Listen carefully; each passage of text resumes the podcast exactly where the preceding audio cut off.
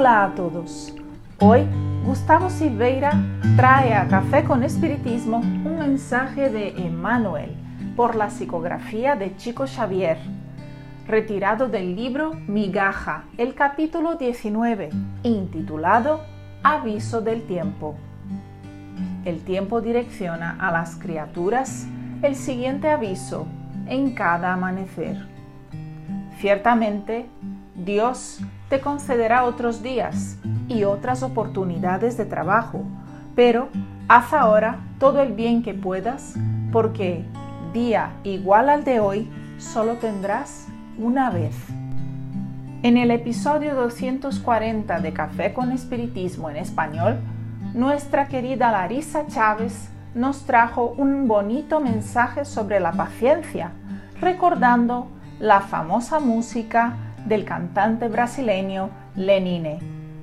En esa canción, el compositor escribió, ¿Será que es el tiempo que le falta para darse cuenta?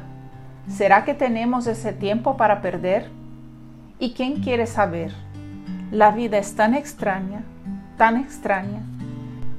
El espiritismo nos trae una visión bastante inusitada sobre la vida de más allá de la tumba sonó el mensaje inolvidable de la inmortalidad y los invisibles clamaron en voz alta, nadie muere. O como la frase puesta en la lápida de Kardec, nacer, morir, renacer y progredir siempre. Tal es la ley.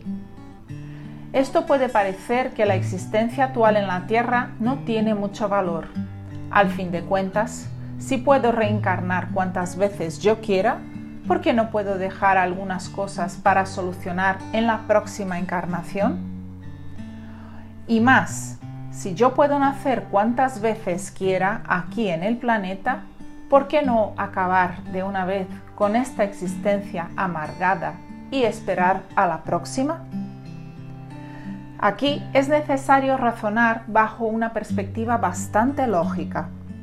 La existencia en la Tierra se asemeja mucho a un examen para el ingreso a una universidad. Existir en el plano físico, en el contexto en que estamos, es el momento de prueba que cada candidato es testeado con el fin de ser o no admitido en la universidad y de ahí podremos preguntar, ¿cuántos procesos de selección para una universidad un estudiante puede hacer? Naturalmente contestaremos, cuantos quiera. Sin embargo, ¿en cuál proceso de selección él quiere pasar? Sería lógico que un estudiante dijera que le gustaría hacer el proceso de selección para el ingreso a una universidad por 100 veces para, probar simplemente en la centésimo primera. Es evidente que no. En general, quien hace este proceso de selección quiere pasar exactamente en el examen que está haciendo. Y así es la encarnación tenemos cuantas queremos, pero lo ideal es que hagamos bien hecho en esta de ahora para ascender al nivel, vamos a decir, universitario de la vida espiritual. Volvamos a la canción de Lenine, meditemos sobre la frase La vida es tan rara y nos daremos cuenta de que el benefactor Emmanuel nos trajo este mensaje de hoy. La vida es una colección de momentos muy extraños, muy extraños tan extraños y preciados que en la historia de la eternidad solo se repiten una única vez. La vida, en cuestión de tiempo, no tiene fin, pero las oportunidades que las componen son únicas. La misericordia nos dice que siempre tendremos nuevas oportunidades, pero la justicia nos recuerda que cada oportunidad en sí misma es única. Por este motivo, alimentemos nuestro buen ánimo con fe en Jesús. Busquemos en Él la fuente de la verdadera vida y aprovechemos con toda nuestra energía el momento de ahora.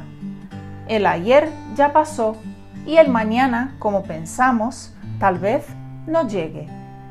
Donemos amor, cariño, buenas palabras e incentivo hoy.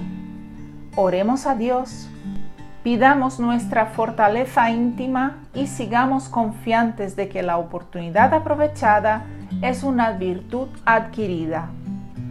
Mucha paz a todos y hasta el próximo episodio de Café con Espiritismo.